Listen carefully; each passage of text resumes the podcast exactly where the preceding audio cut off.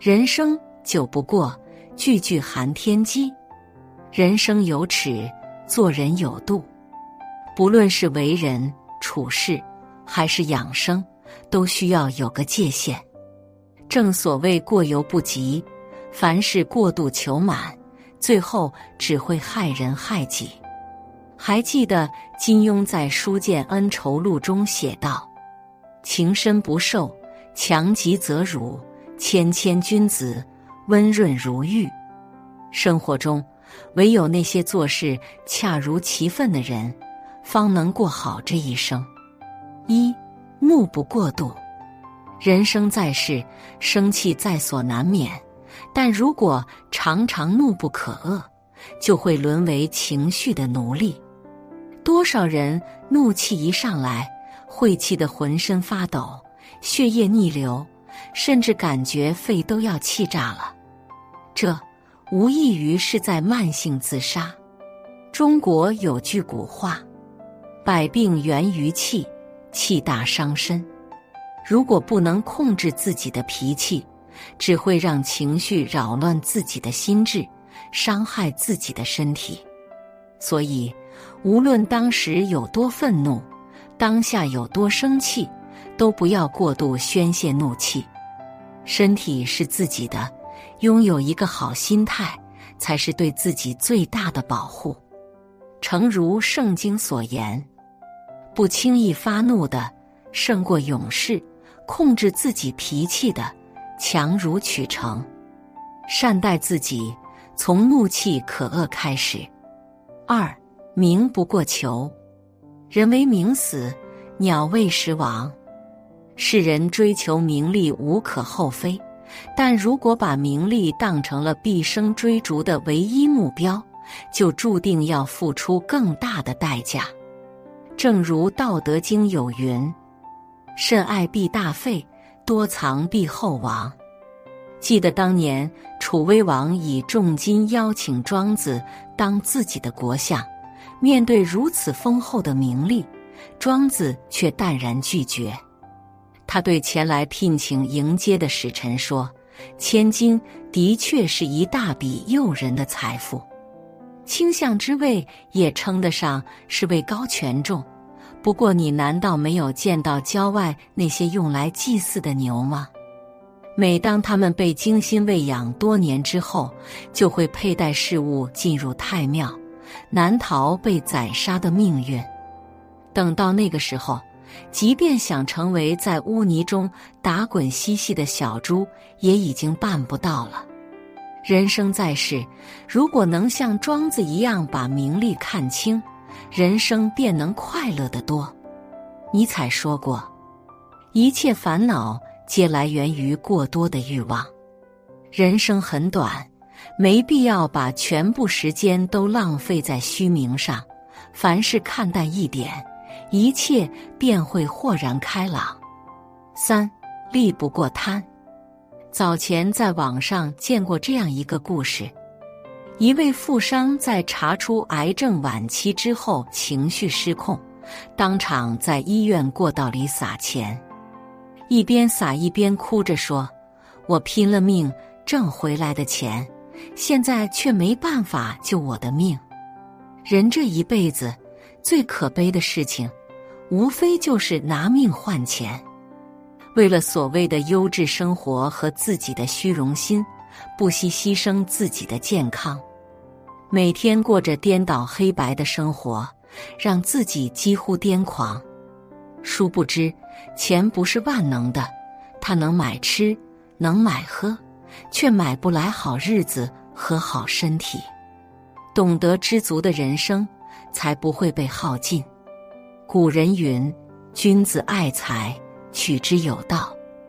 为人不要太过贪心，取舍有度，方为做人最上乘的境界。”四衣不过暖。俗话说：“保暖思淫欲。”人在衣食无忧的状态下，很容易不思进取，尤其吃饱穿暖的时候。不仅身体免疫机能容易因过度依赖外界环境而消极怠工，自己的斗志也可能受到影响。所以有时候适当让自己动一动，保持不满足感，可以让人时常警醒。穿到七分暖，神脸心也安，说的就是这个道理。而且从养生的角度看，穿得过暖容易感冒，过冷则容易受寒。东晋的葛洪曾说：“冬不遇极温，夏不遇穷凉，不露卧星下，不眠中见坚。”做到衣不过暖，是对身心最好的保养。五食不过饱，食不过饱指的是不宜大吃大喝，身体处在七分饱时是最好的状态。正所谓“常有三分饥”。百病不相袭，如果经常多食过饱或者暴饮暴食，则不利于养生。大诗人白居易就是一个饮食有度的人。平日里，他主张素食淡味，饭吃半饱即止。虽爱喝酒，但绝不贪杯，酒至微醺便停。本杰明·富兰克林在自己的《富兰克林自传》。一书中也说过，我吃的东西非常简单，常常是一片饼干或一块面包，一把葡萄干，或是从面包店里买的果馅饼。在他们回来之前，我就利用节省下来的时间看书学习。通常情况下，节制饮食不仅可以使人头脑更清醒。而且思维也更加敏捷，因此我在学习上取得很大的进步。人生需要留白，胃亦如此。少吃一口，给胃腾出一点空间，心灵才有空间。世间万事万物皆是这个道理。零六，亦不过安。人生难得是安逸，但在闲适的生活中。也不能彻底松懈下来，对自己有要求，对生活有追求，对未来有期待，人生才会一直走上坡路。否则，生活就如逆水行舟，不进则退。曾看过这样一个故事：一个年轻人误入了一个空间，在这里有吃不完的食物，用不完的金钱。他想，这一定是天堂，于是在此地开心的生活了下去。直到有一天，他过腻了这样的生活，想出去的时候，才发现怎么也找不到出口。这时，一个声音传来：“你以为这是天堂吗？其实这里是地狱，进来容易，离开可难。做人。”永远不要沉溺在安逸里得过且过，能给你遮风挡雨的，同样能让你不见天日。正所谓“厌安阵独，不可怀也”。安逸的时光多了，奋斗的时光自然也就少了，人也就自然而然的变得颓废了。只有让自己更加强大，才能真正的撑起一片天。七。懒不过惰，人可以偷懒，但绝不能有惰性，因为一旦懒惰成性，就只会整天怨天尤人，精神沮丧，无所事事。这样的人注定一事无成。还记得曾有人在知乎上问了这样一个问题：怎样算是不求上进的人？其中一个回答道出了真谛。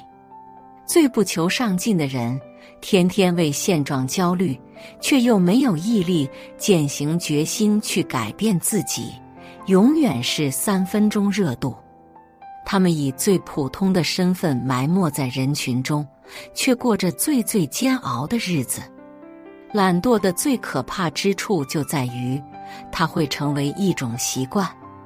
一旦开了头，就很容易一次又一次的为自己找借口，直到变成一种根深蒂固的行为。所以，物要防腐，人要防惰。哲学家康德曾说：“真正的自由不是随心所欲，而是自我主宰。自律即自由。当你把懒惰放一边的时候，所有想要的，皆可靠自己的努力得到。八喜不过欢，人生一程，或多或少的，总要经历一些大悲大喜，但悲不过伤，喜不过欢。则是生命步入从容状态下的一种处世之道，也是人生从岁月深处提炼出来的一种心境修为。做人最高的境界，便是在淡泊宁静之中，欢喜无波澜。当年范进中举的故事，想必大家都不陌生。穷困潦倒的老秀才范进。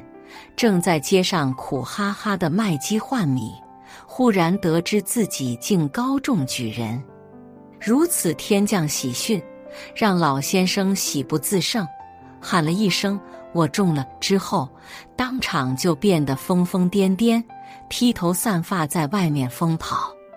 若不是老岳父赶紧上前一个巴掌，这好不容易苦尽甘来的范举人。恐怕就得乐极生悲，后半辈子做个可怜的疯子。人生在世，还是要学会不以物喜，不以己悲。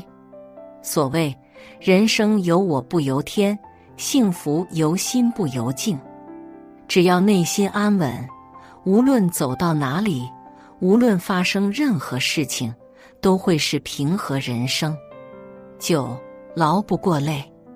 人们时常感慨：忙死了，累死了。当一个人忙到没时间休息、没时间吃饭、没时间思考，那和一个没感情的机器有什么区别呢？何况日夜不停歇的运转机器也有坏掉的时候，更别说是有血有肉的人了。于是，我们偶尔能看到某某猝死的消息。也能看到一个人年纪轻轻的身患重病，或者突然撒手人寰。学会劳不过累，才能让自己在繁琐生活中得以脱身。《菜根谭》里说：“人生太闲，则别念妾生；太忙，则真性不见。”这就告诉我们，人不能太闲，但也不能太忙。太忙，则身心疲惫。一失真性，最好的状态是半忙半闲之间，张弛有度，把握好生活的节奏，才是快乐人生最重要的方式。写作是一种修行，渡人渡己。如果是有缘人，无需打赏、点赞、分享即可，种下智慧种子，助人助己，福德无量。